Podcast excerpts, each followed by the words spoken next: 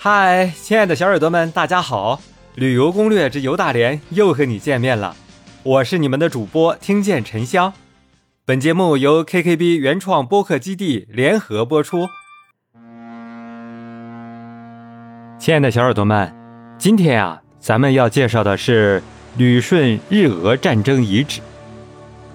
旅顺口日俄战争遗址啊，包括东机关山北堡里、望台炮台、二零三高地、电岩炮台。一八九四年七月啊，日本对中国发动甲午战争，中国败，清政府被迫签订马关条约，把辽东半岛割让于日本，这同沙皇俄国。独占东北的图谋水火不容，于是沙俄伙同德法两国共同对日干涉。日本因甲午战争的消耗，一时无力进行新的战争，在三国的压力下，被迫同意清政府以白银三千万两向日本赎回辽东半岛。这样啊，俄国以还辽有功为借口。对清政府敲诈勒索，逼迫清政府接受中俄密约，索取了修筑中东铁路及其支线等特权。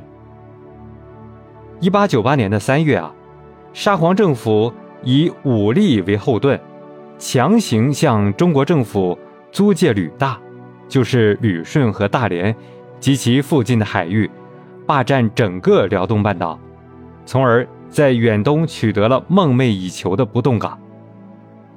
亲爱的小耳朵们，到了一九零零年，俄国在积极参加八国联军进犯中国的同时，还单独出兵并占领东北全境，妄想建立所谓的“黄俄罗斯”，这又影响了其他帝国主义的利益。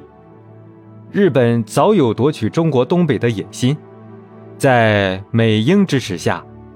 于一九零四年二月八日夜间，对俄不宣而战，一场在中国领土上爆发的、以争夺中国东北进行的战争开始了。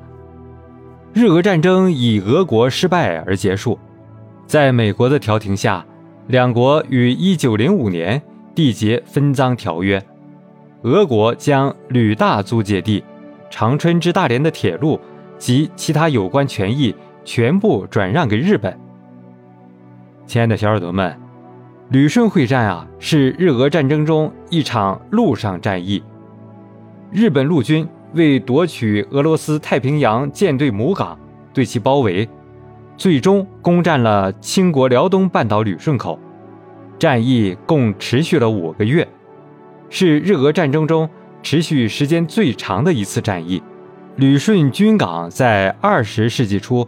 被各国普遍认为是远东第一要塞。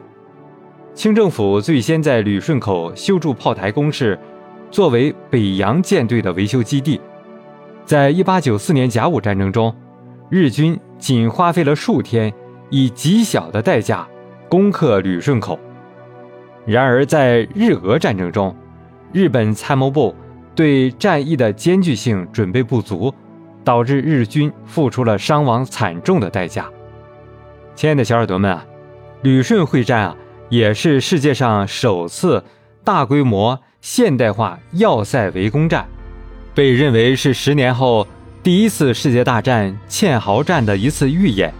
双方将大量的先进武器投入战场，如重型二十八厘米炮、速射炮、马克沁机关枪、迫击炮。手离和无线电设备等，防守方构筑有铁丝网、机枪和炮兵阵地组成的坚固要塞，一度有效阻止进攻方的攻击，并且给突击的日本陆军造成巨大的伤亡。亲爱的小耳朵们，有什么想法，欢迎在评论区留言告诉主播。大连还有好多新鲜好玩的地方在等着你哦，赶紧关注主播吧。更新就不容错过了哦！最后吃得饱，玩得好，大家一起快乐好不好？感谢收听本期节目，动动小手指点击订阅，精彩不容错过。